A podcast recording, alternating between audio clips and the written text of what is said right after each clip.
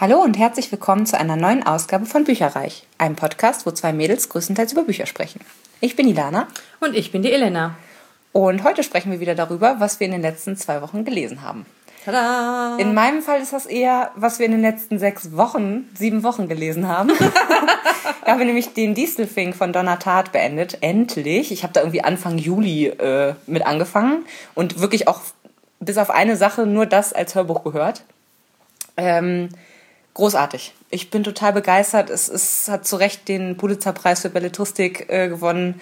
Gewonnen, wie nennt man das so? Also bekommen, verliehen bekommen. Verliehen bekommen. Es ist wirklich total poetisch und super toll. Und ähm, das Schöne ist, dass wir, ich habe das als Rezensionsexemplar bekommen vom Hörverlag. Oh. Und ähm, wir dürfen netterweise da ein paar Ausschnitte draus äh, spielen. Fand ich mal ganz witzig. Dann könnt ihr auch gleich mal sehen, wie das äh, so vom, vom Setting her ist, wie der Sprecher so ist. Cool. Ähm, das ist übrigens Matthias Köberlin, den wir auch ah. bei der Lesung von äh, Gillian Flynn's Gone Girl haben wir den auch genau. gesehen. Ja. Der ist eigentlich auch äh, relativ bekannt. Der hat in äh, vielen Sachen mitgespielt, als, als klassischer Schauspieler halt. Ähm, unter anderem zum Beispiel Wir sind das Volk. Ja, und hat er nicht auch in das Jesus-Video mitgespielt? Ja. Genau. Das ist das Einzige, was ich kenne. Und das, was ich so als letztes äh, gesehen habe, ist Systemfehler, wenn Inge tanzt. Übrigens auch, also witziger Film. Ach ja, doch. Das, das ist ja. mit dieser Ökotussi und so. Ja, die dann in der Band mitspielt. Genau. genau, ja. Und der ist halt unter anderem auch Synchronsprecher und hat halt äh, auch ganz viele andere Sachen noch vertont, zum Beispiel von Rebecca Gablet, Das Zweite Königreich mhm. ähm, und auch Otherland. Ich, das sagt manchen Science-Fiction-Fans von Ted Williams, äh, ist das auch ziemlich cool. Das ist so wie so ein Hörspiel eigentlich ah, aufgesetzt. Okay. Da hat er auch mitgemacht. Hat das auch super, super toll gelesen. Also eine ganz ja, sanfte, trockene Stimme, finde ich persönlich. Also sehr, sehr ruhig irgendwie. Das hat total gut gepasst zu dem, zu dem äh, ja, Hauptcharakter, das ist äh, Vio Decker. Ähm, mit dem passiert etwas, als er 13 Jahre alt ist. Er geht nämlich mit seiner Mutter, soll er eigentlich zu einer Anhörung in seiner Schule, weil er Mist gebaut hat. Es wird über seine Schulsuspendierung ähm, soll gesprochen werden. Sie sind aber viel zu früh dran und gehen dann noch ins Metropolitan Museum. Und ähm, dort zeigt seine Mutter ihm, die ist ziemlich kunstbegeistert so und die zeigt ihm halt noch ähm, ein Gemälde, nämlich der Distelfink, ah, okay. ähm, was eben ein, Gemälde ist von einem Rembrandt-Schüler, Karl Fabricius heißt der. Und ähm, dann auf einmal schlägt wirklich der, der Zufall, das Schicksal, wie auch immer man das nennen möchte, zu und es gibt eine Explosion. Äh, die Mutter ist schon weitergewandert, der, der, der Theo ist noch bei diesem Distelfink äh, im Raum und äh, hat dort auch ein Mädchen entdeckt, was er echt er überlegt noch, ob er sie ansprechen soll. Mm, ähm, der ist mit, oder sie ist mit, äh, Pippa heißt sie, das findet man später raus. Ähm, die ist mit ihrem Halbbruder da, der sie aufzieht. Ähm, ist schon relativ alt, äh, der Herr. Und ähm, es geht eine Explosion los. Die Mutter ist tot, wie man ziemlich schnell rausfindet. Mhm. Ähm, und auch Fio und auch Pippa, die hat irgendwie dann beide natürlich posttraumatische Störungen und es ist mhm. natürlich auch, sie hat es noch ein bisschen stärker abbekommen als er. Sie hat natürlich einen Megatinitus und sonst was alles, aber das Krasse ist, dass er in dieser Verwirrung und in diesem Schock äh, läuft er eigentlich, also er geht quasi einfach raus aus diesem Museum. Er lässt sich nicht behandeln und nix. Äh, er, er, mhm. er kommt gar nicht dazu, irgendwas zu sagen bei den Rettungskräften. Er wird da einfach durchgewunken. Ähm, und vorher hält er quasi noch die Hand des alten Mannes, während dieser stirbt. Also der verbringt wirklich die letzten Augenblicke mit ihm und, und, und redet in seiner Verwirrung auch mit ihm und ähm, gibt ihm unter anderem einen Siegelring und sagt ihm eben, wo er den abzuliefern hat. Das ist mhm. nämlich äh, in seinem Zuhause.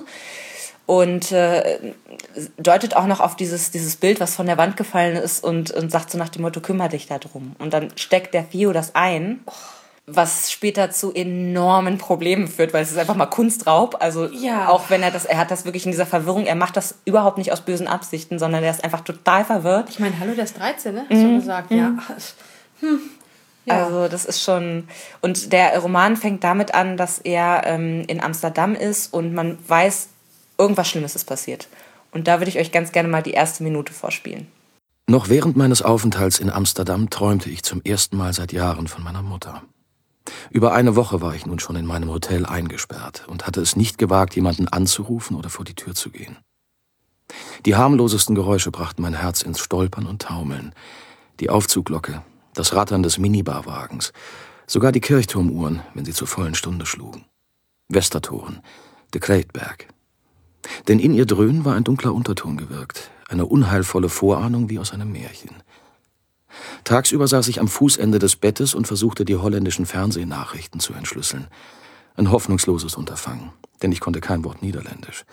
Und wenn ich kapituliert hatte, setzte ich mich ans Fenster, schaute auf die Gracht hinaus und trug dabei meinen Kamelhaarmantel über meiner Kleidung. Ich hatte New York eilig verlassen, mit lauter Sachen, die nicht warm genug waren. Nicht einmal im Inneren des Hotels. Ja, also man sieht, äh, es ist ganz schön beklemmend, äh, was da, was da, wie das schon vom Setting her anfängt. Ja, das stimmt. Ähm, es ist ein Roman, der sehr, sehr lang ist. Ähm, das merkt man auch. Also es, es waren jetzt äh, 33 Stunden Hörvergnügen. Das Buch selber ist auch über 1000 Seiten lang. Also es ist ein Schinken, man muss auf Schinken stehen, wenn man das äh, gerne äh, ähm, lesen möchte. Es ist ausufernd, aber ich finde es auch sehr, sehr gut ähm, gemacht eigentlich. Also ich würde euch ganz gerne noch mal einen äh, kleinen Clip einspielen, wo einfach mal gezeigt wird, wie diese Donatat das alles beschreibt, wie, wie, sie, wie atmosphärisch das eigentlich ist und, und auch melancholisch, wie das so alles mitschwingt. Auf dem Weg zum Hotel bog ich falsch ab und wanderte ein paar Stunden lang ziellos umher. Geschäfte mit Glaskugeln dekoriert und graue Traumgassen mit unaussprechlichen Namen, vergoldete Buddhas und asiatische Stickereien – Alte Cemberli, wolkige, zigarrenbraune Läden mit Geschirr und Kelchen und antiken Dosen aus Dresdner Porzellan. Die Sonne war herausgekommen, und über den Grachten schwebte etwas Hartes, Helles, ein Glitzern, das man atmen konnte. Möwen stießen schreiend herab. Ein Hund lief vorbei, mit einem lebenden Krebs in der Schnauze. Der Schwindel der Erschöpfung gab mir das Gefühl, drastisch von mir selbst abgeschnitten zu sein und alles aus einigem Abstand zu beobachten. Ja, und dann äh, allgemein geht es halt in dem, in dem Roman um, um, wie ich finde, um Sehnsucht, um Verlust einfach auch. Also er wird mhm. wirklich von Höchstchen auf Stöckchen gestoßen. Also dann kommt er bei der einen Familie unter, dann dauert das nicht lange, dann muss er zu der anderen Familie, dann kommt er da und dahin. Und er wird eigentlich nur so durchgereicht. Obwohl die Leute es wirklich alle gut meinen, ist es eben nie von Dauer. Ja gut, und gut gemeint ist, damit ist der Weg zur Hölle gepflastert. das stimmt. Ja, also dieses gut gemeint, das ist ja immer so eine Sache für sich. Ja. Also es ist wirklich, man leidet mit ihm mit, weil man echt denkt, oh Gott, der arme Junge. Und begleitet ihn wirklich mehrere Jahre und sieht auch, wie er immer mehr auf die schiefe Bahn gerät. Ich finde, mhm. es ist nämlich auch ein, ein Roman darüber, wie äh, heile die Welt oben bei den Reichen sozusagen aussieht, dieses Upper-Class-mäßige. Mhm. Also es spielt auch größtenteils in New York, in Las Vegas, bisschen in Amsterdam. Ähm, und es zeigt einfach auch diesen Unterschied zwischen dieser Fassade und dahinter bröckelt es dann trotzdem. Ja. Und einfach auch diesem, diesem Kleinkriminellen so. Und es stellt auch die Frage, alle Disney-Prinzessinnen wissen es, sei du selbst, dann wird alles gut, so nach dem Motto. Aber was ist, wenn, wenn man selbst halt nicht so ist, wie die meisten einen haben wollen? Mhm. Also wenn man eben irgendwie kriminell veranlagt ist, so nach dem ja. Motto, so wenn man da die Finger nicht von lassen kann. Und das ist einfach, also aus meiner Sicht ein ganz, ganz toller Roman. Ähm, super toll. Und ich habe noch einen kleinen äh, Clip zum Thema Pippa.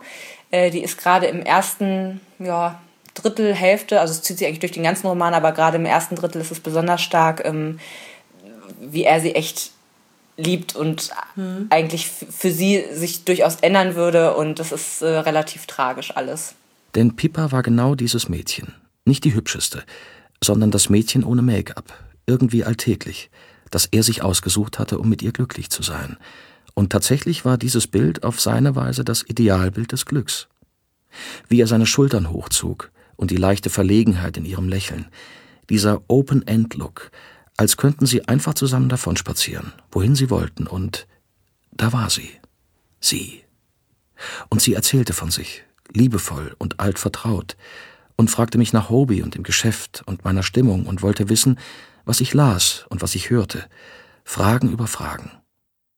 Aber offenbar brannte sie auch darauf, mich an ihrem Leben teilhaben zu lassen, und sprach von ihrer kalten Wohnung, deren Heizung so teuer war, von deprimierendem Licht und feuchtem, muffigem Geruch, von billigen Klamotten auf der High Street und so vielen amerikanischen Ladenketten in London, dass es inzwischen aussah wie in einem Einkaufszentrum. Und welche Medikamente nimmst du und welche nehme ich? Wir litten beide an einer posttraumatischen Belastungsstörung, einer Krankheit, die in Europa anscheinend anders abgekürzt wurde und mit der man in einem Lazarett für Armeeveteranen landen konnte, wenn man nicht aufpasste. Ja, also von mir eine totale Hörempfehlung. Ähm, gerne auch lest es. Ähm, ja, mal gucken, was ihr da so zu sagen habt. Ich fand es jedenfalls sehr, sehr gut. Ich glaube, es ist sehr gut, aber es ist halt nicht so mein Genre. Es wäre mir dann doch, also ich meine, sie hat die, die Atmosphäre schon gut rübergebracht, aber es wäre mir dann, glaube ich, doch zu langatmig. Mhm. Muss ich ehrlich zugeben. Ich bin doch eher so der Action-Mensch. Mhm. Ja, ist nicht, ist nicht jedermanns Sache. Also wie gesagt, gerade äh, man sollte schon dicke Romane dann auch ja, mögen, weil natürlich, ne, das kommt nicht von ungefähr, da werden Sachen eben auch mhm. sehr ausführlich besprochen oder dann passiert nicht viel, sondern es ist eher so ein interner Dialog und solche Sachen. Ja. Halt. Also das kommt halt äh, stetig drin vor. Mhm. Dann habe ich mich total gefreut. Ich habe ja schon mehrfach erzählt von, wie hieß das noch, Rubinrotes Herz, Eisblaue See von Morgan ja, Rogers. Ja. Da gibt es ein Nachfolgeband. Und ich wusste das überhaupt nicht. Apropos in dem Zusammenhang mal, ich habe neulich ein Interview gelesen äh, von Audrey Niffenegger, die schreibt ja. eine Fortsetzung zu Die Frau des Zeitreisen. Super. Ja. Also Ilana dreht hier gerade völlig am Rad. Sie freut sich. Also ich würde jetzt sagen, so geistig hüpft sie wahrscheinlich wie klein Rumpelstilzchen um den Tisch. Ja, ich freue mich. Also wobei ich, ich muss, ja ich muss gucken, weil die braucht auch immer echt lange zum Schreiben. Sie schreibt gerade was parallel und meinte schon in dem Interview so, oh, sie würde das gerade alles so vermixen. Da habe ich schon gedacht so, oh, mach's nicht kaputt. Mach's nicht kaputt, Audrey. Ja, aber zurück zu Morgan Kellen Rogers. Äh, die hat eine Fortsetzung geschrieben, womit ich nicht gerechnet hatte, was ich auch, mhm. ich hatte das nicht so richtig, ähm, ja, beobachtet, sage ich jetzt mal. Die Fortsetzung heißt Eisblaue See, endloser Himmel. Also mhm. greift quasi den zweiten Teil des, des äh, Namens des ersten Buchs wieder auf. Ja. Ähm, und ich habe davon erfahren, weil auf Lovely Books eine Leserunde dazu stattgefunden hat. Stimmt, da hast du dich darauf beworben, hast gewonnen, ne? Mhm. Und habe das äh, Hörbuch bekommen vom Argon Verlag. Ähm, und das sind, ja, was waren das? Sieben Stunden vielleicht so? Ach, Pi mal Daumen. 33 Stunden Dieselfink, sage ich nur. Sieben Stunden. Danach Hallo. ist das alles auf einer Arschbacke abgesessen, wirklich. ja, ähm, war super toll wieder. Ähm, ich muss sagen, der Vorgänger hat mir ein bisschen besser gefallen. Ich finde auch, man sollte den gehört, gelesen haben, äh, bevor man sich an den zweiten Teil macht mhm. weil doch einige Sachen, also man wird direkt reingeschubst wieder. Es geht um ein äh, Fischerdorf in Maine, wo es diverse Charaktere gibt, aber einen Hauptcharakter, das ist Florine. Äh, Im ersten Teil ist ihre Mutter verschwunden, als sie so, ich glaube, elf war. Mhm. Ähm, und es ging die ganze Zeit darum, wie sie das verkraftet, wie sie halt weiterlebt mit ihren besten Freunden und den ganzen Dorfbewohnern und so weiter. Und jetzt im zweiten Teil ähm, hat sie ein Mann gefunden, ich nenne jetzt auch den Namen, weil das wäre einfach albern, also ähm, einen von ihren Freunden, Bud, äh, mit dem ist sie dann zum Schluss zusammengekommen vom Band 1 und den heiratet sie jetzt. Sie ist aber irgendwie 19. Ich meine, das ist, spielt in den 70er Jahren in den USA, also insofern war das damals noch völlig gang und gäbe eigentlich, aber sie ist ja. schon sehr jung und bekommt dann auch schnell hintereinander zwei Kinder mit ihm, ist da völlig überfordert, äh, obwohl sie natürlich, also ihre Familie ist relativ dezidiert, also ihre Mutter ist tot, ihr Vater ist tot, ihre Großmutter ist tot, also sie hat eigentlich außer dem Angeheirateten hat sie da nichts so, aber trotzdem kümmern sich alle Dorfbewohner halt total nett umeinander so, das ist alles mhm. ähm, sehr gut. Es ist schon ein Drama, also es ist mhm. schon, es geht dann um Alkoholsucht, es geht um ungewollte Schwangerschaften, um Kriegstraumata, um den Mord an ihrer Mutter. Es kommt also auch raus, was da genau passiert ist. Man hat es ja schon immer vermutet mhm. so und äh, jetzt wird auch genau aufgeklärt, was, was, wie, wo und warum äh, das Ganze passiert ist. Das fand ich gut, weil das mhm. ist auch etwas, was eben so an einem genagt hat, so dass das nicht ähm, ja. abgeschlossen war. Mhm. Es werden, wie gesagt, viele, viele Handlungsstränge irgendwie neu aufgerollt, neu begonnen ähm, mit ganz vielen alten Bekannten und deswegen finde ich es auch sinnvoll, das andere Buch vorher zu lesen, weil ja. man wird so schnell reingeschmissen, dass du bist quasi direkt auf der Hochzeit von den beiden und du wirst nicht mehr großartig abgeholt. Und viele in der Leserunde, die das erste Buch nicht gelesen hatten, waren dann spätestens bei der Auflösung, was mit Carlys Mutter, äh, Florins Mutter passiert ist, ähm, waren die echt so, was, wer hat da jetzt wen und warum waren die Haare getönt? Was hat das damit zu tun? Das war halt alles im mhm. ersten, im ersten Band ja. so. Also das, äh, ja. Ja, also deswegen gucke ich bei Leserunden immer, ähm, zum Glück steht ja immer dabei, ist der Folgeband von, ist mhm. der zweite Teil von, ist der dritte Teil von und dann bewerbe ich mich nicht, egal wie toll es sich anhört, weil ja. es gibt wenig Bücher, wo man, also Mehrteiler, mhm. bei denen man dann den zweiten oder dritten, ohne die vorhergehenden gelesen zu haben, dann lesen kann, mhm. weil es ist doch irgendwo so ein bisschen immer, ah, was war denn jetzt und wieso war das denn? Und ja, ist schon schwer. Eindeutig. Wurde übrigens auch sehr gut gelesen. Luise Helm hat das interpretiert. Ähm, mhm. Die ist die deutsche Synchronstimme von Scarlett Johansson. Ah ja. hat. Also, also ich finde, ähm, mal ist sie total dunkel von der Stimme, mal ist sie total hell, also sehr, mhm. sehr variabel irgendwie.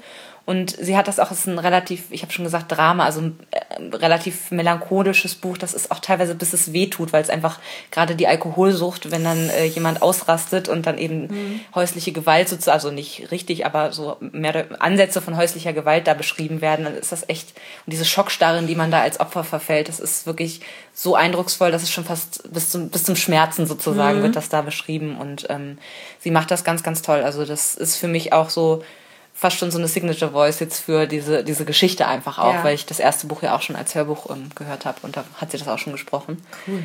Ähm, war sehr gut. Und das erste hat mir, wie gesagt, besser gefallen, aber das war trotzdem sehr, sehr gut. Ich hoffe mhm. allerdings trotzdem, dass es keine Fortsetzung mehr gibt, sondern vielleicht einfach einen anderen Roman dann jetzt. Jetzt ist auch mal gut. Ja. So. Klingt auch so, als wenn alles jetzt abgefrühstückt mm, wäre. Ja, es gibt schon man kann es fast schon ein bittersüßes Happy End irgendwie nennen, weil alle Fäden sind dann doch verknüpft erstmal, aber nur lose. Also man merkt das auch äh, äh dementsprechend, was beim ersten Mal dachte ich auch schon, es wäre vorbei. Ja. Also ähm, aufribbeln kann die das wohl auch immer wieder so. Also ah, okay. insofern die Hoffnung hm. stirbt zuletzt. Ja. Und dann habe ich noch ein haptisches Buch gelesen und zwar Janine Frost, Cat and Bones Nummer 2, Kuss der Nacht. Ja, Elena freut sich hier schon, weil ich jedes Mal kriege ich wieder ein Buch davon in die Hand gedrückt. Eins schaffe ich, eins kriege ich wieder zurück. Eins schaffe ich. Das ist eine Sisyphus-Arbeit. Aber eine gute. Ja, ja. Also ich würde dem so drei bis vier Sterne geben. Tatsächlich nur. Ich fand's, ähm, es gibt bestimmte Szenen, die ich, die ich gut finde, die ich witzig finde. Ähm, Gerade diese Schlagabtäusche. Ich finde ihn persönlich ein bisschen zu schnulzig ich finde, er ist so, egal was kommt, äh, ich liebe diese Frau und alles andere ist mir total egal und ich verstehe noch nicht so ganz warum. Weil die sprechen, ist dir das aufgefallen, die sprechen, also vielleicht ist das später noch so, aber die haben außerdem, dass sie Vampire töten, haben sie keine weiteren Hobbys, die haben keine Vorlieben, die haben keine. Die haben gar keine Sachen. Zeit für irgendwas anderes. Ja. Die haben halt einen Persönlichkeit hat man aber irgendwo doch. Also das ist nicht so, oh, wir mögen es ins Kino zu gehen oder wir mögen es irgendwie zu kochen oder keine Ahnung. Also selbst die kleinsten Sachen, da, da mhm. sind keine Abneigungen, da sind keine Vorlieben. Kleiner Hinweis, Vampire kochen nicht. aber sie kocht ja. Also sie kocht auch nicht, aber Nein. sie trinkt lieber Gin. Aber es ist so gar nicht irgendwie, wo sind, wo sind, wo ist die Persönlichkeit? Ja, Außerdem, dass es actiongetrieben ist. Dass sie halt Actionhelden sind, das ist die Persönlichkeit. Ja, weil Cat hat ja auch schon mit 17 angefangen, Vampire umzubringen. Die hat ja auch nie was anderes kennengelernt. Ja. War ja eh immer die Ausgestoßene. Aber du strickst doch und bastelst trotzdem noch. bin aber kein Vampir. Hallo? Ja. Also das fand ich ein bisschen schade, einfach weil ich denke, dass die, ähm, also von, von, von der Action her wunderbar, vom mhm. Witz her wunderbar von der Liebe auch toll, aber es gibt diese Persönlichkeit, dabei. Äh, also die, die Charaktere ja. sind mir noch ein bisschen flach so. Das finde ich schade, weil ich glaube, sie kann richtig gut schreiben und äh, ne? Vielleicht, wie gesagt, vielleicht kommt das auch noch so ein bisschen. I doubt it. Nee. Superficial, ne? Superficial, deswegen mag ich es ja so gerne. Ja, und auch eine Sache fand ich irgendwie komisch. Ich weiß nicht, ob das dann später noch geklärt wird, aber hier gibt es auch so einen großen Showdown von mehreren Vampiren und so weiter zum Schluss. Und ähm, das resultiert dann auch in einer Tatsache. Und ähm, das bedeutet aber eigentlich, dass sie ihre Karriere als Vampirjägerin aus meiner Sicht komplett an den Nagel hängen muss. Weil sie dann in einer Sippe quasi verhaftet ist und dann eigentlich nur noch äh, Vampire, also nach der Logik sozusagen, eigentlich nur noch Vampire umbringen dürfte, die eben nicht zu ihrer, also die vogelfrei sind. So, ich meine, mal gucken, ne? Aber das ist echt manchmal wie so ein ja. Wird aber noch sauber geklärt, wenn ich mich so das erinnere. Das ist gut. Es wird sauber. Ich fand mich, fühlte mich teilweise, als wäre ich bei einem Schachspiel dabei, wo ich die Regeln nicht kenne. das ist so, oh, okay. Ja, ja, also sie hat da wirklich eine, eine interessante Vampirgesellschaft auch geschaffen, muss man sagen. Ne? Ja. Und du hast davon auch noch eins gelesen. ja. Und es mir mitgebracht. Hurra. Ja, natürlich. Ein Spin-off, die Nachtjägerin. Der ja mit der beste Kumpel von Bones ist Spade. Mhm. Äh, die waren damals zusammen von London oder von England allgemein nach Australien verschifft worden als mhm. Gefangene. Mhm. Und Spade äh, hat diesen Namen damals bekommen, weil er in der Strafkolonie halt äh, mit dem Spaten gearbeitet hat. Mhm. Und diesen Namen will er auch behalten und will auch immer damit angeredet werden, um halt immer an diese Zeit erinnert zu werden. Der dritte im Bunde hat sie halt dann nachher zu Vampiren gemacht. Und diesmal geht es um Spade, also sprich Kumpel von Bones, mhm. und die beste Freundin von Cat, das ist Denise. Hm. Und ja, Denise hat dann da so ein kleines Problem, möchte Cat aber nicht belasten und erinnert sich nur noch an Spade, weil sie will eigentlich mit dem ganzen Vampirgehabe überhaupt nichts zu tun haben. Mhm. Aber jetzt braucht sie echt so einen harten Kerl, weil Spade ist natürlich auch, das ist so der, ja so wie Bones vorher war, bevor er Cat kennenlernte, ne? So mhm. ein Mädel nach dem anderen, let's have fun und ansonsten haben wir ein paar Deppen die, die Köpfe ein und gut ist. Ja. Und Spade hilft ihr dann, mhm. halt wegen Cat und Bones, weil er halt auch sagt, Mensch, jetzt haben die gerade mal Urlaub. oh, komm, ich helfe dir und alleine schaffst du es ja eh nicht. Ja. Und das ist schon dann ganz lustig, ähm, weil zwischendurch haben dann auch mal Cat und Bones einen kleinen Auftritt. Hm. Also war wieder. Das ist ganz witzig, wenn man das sozusagen aus anderen Augen sieht, ne? Ja, es ist echt, es ist der Hammer. Es ist ja auch, auch so dieses, nee, ich möchte sie jetzt nicht belasten. Äh, nee, ist klar. ich weiß ja, was sie gerade machen, so nach dem Motto. Ja. Also geht schön weiter. Ja, mit, äh, mit Überraschungen auch. Und nicht nur nette erotische Szenen, sondern auch mal wieder schöne Kampfszenen. Ja, ja. Kriegen wir ein paar auf die Mütze. Juhu. Genau. Dann habe ich den dritten Teil von Divergent, die Bestimmung gelesen, mhm. in äh, Englisch, Allegiant. Als Buch oder Hörbuch? Als Hörbuch. Ähm, ja. Ja, es wurde alles schön erklärt. Ja, es wurde alles schön aufgelöst. Ja, es war überraschend. Aber irgendwie, weiß ich nicht, hat es mich nicht so gefesselt. Der zweite war ja schon nicht so deins. Ne? Ja, der erste, ich meine, was völlig Neues, ganz toll. Der zweite war ja nur davon geprägt. Ersten, ich fand den ersten so super geil, weil das mit diesen Trainingseinheiten ja. halt auch so geil mhm. war. Das war so spannend und in sich abgeschlossen ja. irgendwie auch, ne? Und im zweiten ging es ja nur darum, Triss und Thor haben sich äh, nicht getraut und wer macht jetzt wieder was, dass der andere ihm nicht traut. Das war ja eigentlich das mhm. Einzige in Teil 2. Jetzt in Teil 3. Äh, und so deprimierende Stimmung, dass man sich gerne irgendwie eingeschlossen und geheult hätte. Also ich fand, mhm. finde, das schafft sie super gut, dass sie so Stimmungen rüberbringt und dass man wirklich da mitfühlt irgendwie. Ja, aber hier irgendwie, weiß ich nicht, Teil 3 fand ich noch schlechter als Teil 2, weil jetzt geht's irgendwie weiß ich nicht, es, ich will jetzt auch nicht zu viel spoilern. Mhm. Es gibt halt noch eine Welt neben den Fraktionen.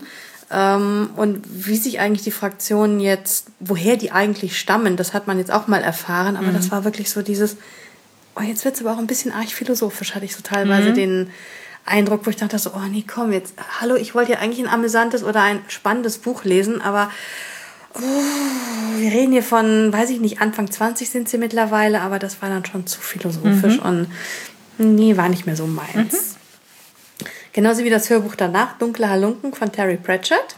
Ah, ja. Da geht es um den Straßenjungen Dodger, der ein junges Mädel, Simplicity, rettet. Simplicity. Ja, ja, sie heißt so. Ich kann nichts dafür. Ja, so gut. Ähm, und er rettet sie halt. Sie wird halt aus einer Kutsche ähm, gestoßen. Sie flieht, wie auch immer, man weiß es noch nicht genau. Ja. Sie sieht halt schwer misshandelt aus. Er rettet sie und äh, da noch jemand aus der besseren Gesellschaft dabei ist, mhm. und zwar Charlie, Charles Dickens. Mhm. Charlie. Ja. Chuck. Nee, Charlie, äh, Mr. Charlie ist das. Mhm. Charles, Mr. Charlie Dickens, wo ich dann auch dachte, ah, sagt er ja was. Ja, ja, das macht Terry Pratchett immer so, ne? Ja, also es gab viele, die man da wiedererkennt. Und welche Intrigen sich dann um Simplicity eigentlich dann auch herumspielen spinnen und warum das alles so ist und warum es auch, warum sie den Mund hält und so tut, als wenn sie immer noch nicht sprechen könnte und viel schwächer sich gibt, als sie wirklich ist. Mhm. Dodger ist so der kleine Straßenjunge, der mit allen mhm. Wassern gewaschen ist, ein richtig pfiffig Kerlchen. Aber ich weiß nicht, es blieb mir alles ein bisschen zu oberflächlich. Manche Charaktere wurden sehr schön beschrieben, sehr mehrdimensional und andere Charaktere, wie der Mann, bei dem Dodger lebt, Solomon, der blieb mir ein bisschen farblos. Das fand mhm. ich total schade, weil der hatte irgendwie so den, ah, wie soll ich sagen, den, den Touch von der 100-Jährige, der aus dem Fenster stieg. Okay. So im Nebensatz wurde dann mal wieder äh, beschrieben, wo er dann, wo Solomon sich dann schon mal rumgetrieben mhm. hat und mhm. war, war so toll fand ich es jetzt nicht, muss ich ganz ehrlich sagen. Also war nett. Ich muss mich auch outen. Also Terry Pratchett ist auch überhaupt nicht meins.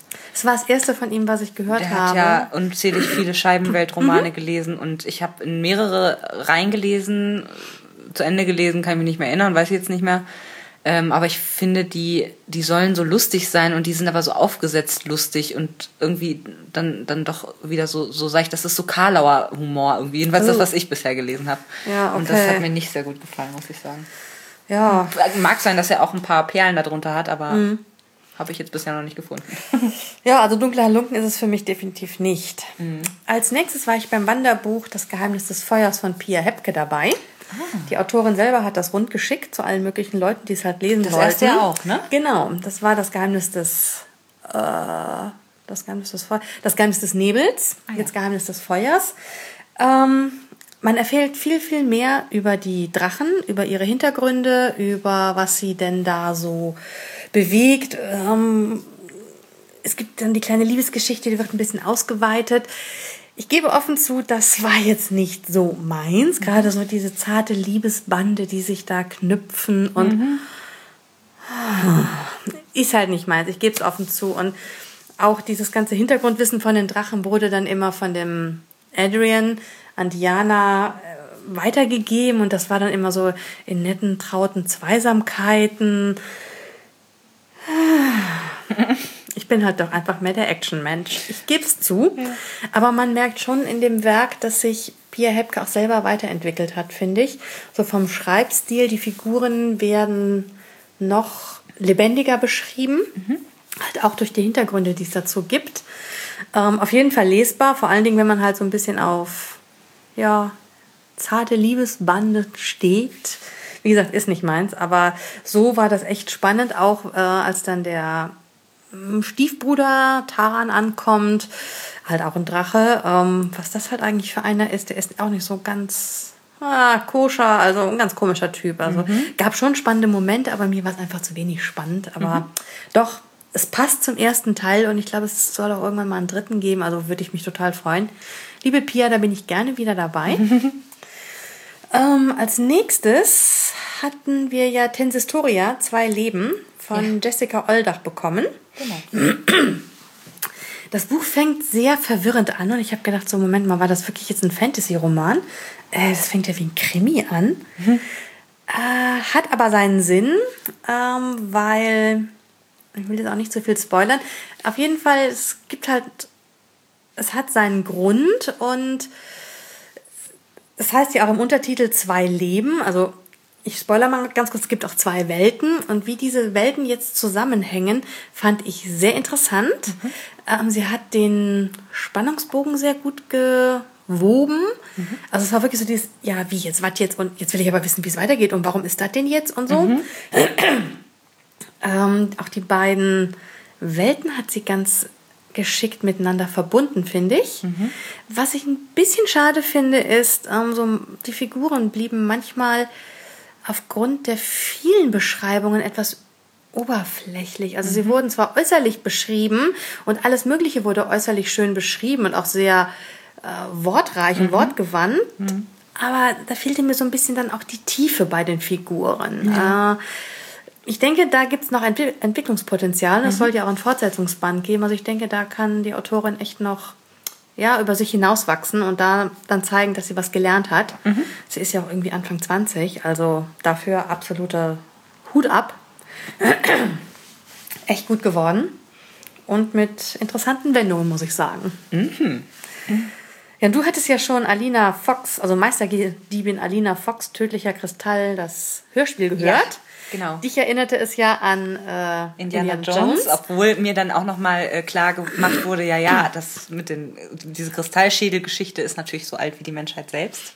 Wird auch in dem Hörspiel so erzählt. Ja, genau. Mich hat es eher ein bisschen an äh, Tomb Raider erinnert, weil die Hauptdarstellerin, Ja. Protagonistin halt, ne? Klar. Und ich fand es richtig gut. Also dadurch, dass es halt auch die Geräusche gibt und ein bisschen Musik dazwischen, verschiedene Stimmen. Ich fühlte mich ein bisschen an meine Kindheit erinnert, weil da habe ich dann ja Schallplatten. Ja, ja, Schallplatten. Diese großen schwarzen Scheiben aus Vinyl, auf jeder Seite eine Rille. Ähm, und habe dann halt auch beim Basteln damals, ich habe damals schon viel gebastelt, immer Schallplatten gehört, damals Hani und Nanny zum Beispiel. Oh. Das war jetzt auch so beim Haushalt dann so, ja, das hat jetzt irgendwie was von wie damals. Okay, jetzt ist es Haushalt, aber Hörspiele sind auch total beliebt bei den Deutschen, besonders hier so drei Fragezeichen und so, ne? Das ja. waren ganz viele als Einschlafhilfe. Mhm. Das finde ich ein bisschen missbraucht, muss ich sagen. Ja. also das hätte ich jetzt auch bei Tödlicher Kristall nicht nee. gemacht, weil nee. das war wirklich so, ja, wie jetzt? Was jetzt? Und äh, wie jetzt? Aber wie du auch beim letzten Mal schon sagtest, äh, von wegen, ich muss aufhören, mit mir selber zu reden. Das fand ich so klasse. Also doch, da war auch so dieser feine Witz zwischendurch dabei. Doch, hat echt Spaß gemacht, das zu hören, muss ich sagen. Ja, und das letzte ist von Chloe Neal, Hart Bitten, in Deutsch Drei Bisse frei. Das ist diese Reihe um die Chicagoland Vampires. Mhm. Das ist der vierte Band. Ähm, ja, Merritt, die im ersten Band vom Mensch zum Vampir gewandelt wurde, mhm. von dem Chef des einen Vampirhauses. Es gibt vier Häuser in Chicago. Ähm, musste er halt machen, damit sie überlebt sie hat halt einen Vampirangriff gehabt und er musste sie wandeln, dann wäre sie gestorben und sie ist halt sein Sentinel, heißt das halt da im Haus. Wie man das jetzt auf Deutsch übersetzen kann, ich würde es als ähm, auch als Bodyguard bezeichnen. Mhm. Ähm, ja, sie regelt halt auch viele Sachen für ihn, so in der politischen Ebene manchmal und investigiert auch manche geheimnisvollen Sachen für das Haus. Mhm. Ähm, ich fand es schon am Anfang ein bisschen komisch. So, ihr Pep, ihr Witz war irgendwie weg und ihre freche Klappe war nicht mehr so präsent wie bisher. Hab das dann darauf geschoben. Also ich spoiler jetzt, wer die ersten drei Bänder noch nicht gelesen hat, sollte jetzt weghören. Ähm, hab gedacht, naja, erst war Ethan und sie, also Chef und sie, halt umeinander rum. Ähm, wollen wir, wollen wir nicht. Dann sind sie in der Kiste gelandet. Juhu, alles prima, hat auch super geklappt. Und er dann so, nein, das geht überhaupt nicht. Nein, das können wir nicht machen. Und stößt sie wieder von sich. Und, und sie natürlich völlig frustriert. Mhm. Ich gedacht, ja, okay, vielleicht hat das auch ein bisschen so an ihr genagt. Und ja. sie muss halt trotzdem mit ihm zusammenarbeiten. Und ich sag noch, never fuck in the company. und schon gar nicht mit dem Chef.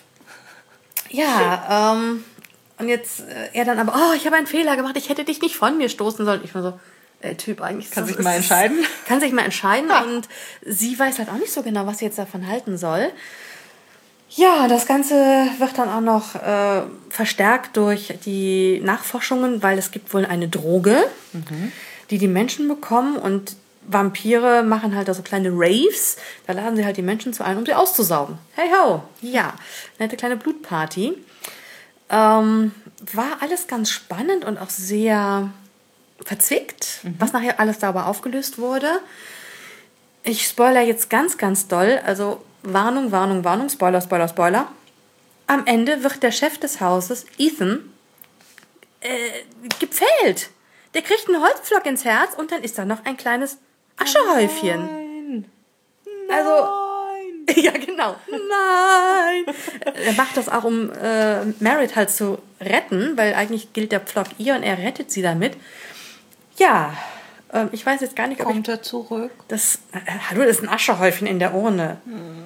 Also, hm, Hört sich also, nicht so an. Aber es gibt noch ein hm. Band. Es gibt noch ein Band. Ich glaube, oder zwei sogar, keine Ahnung. Hm. Ich bin jetzt aber gerade mal so angefressen darüber, dass ich gar nicht weiß, ob ich weiterlesen will.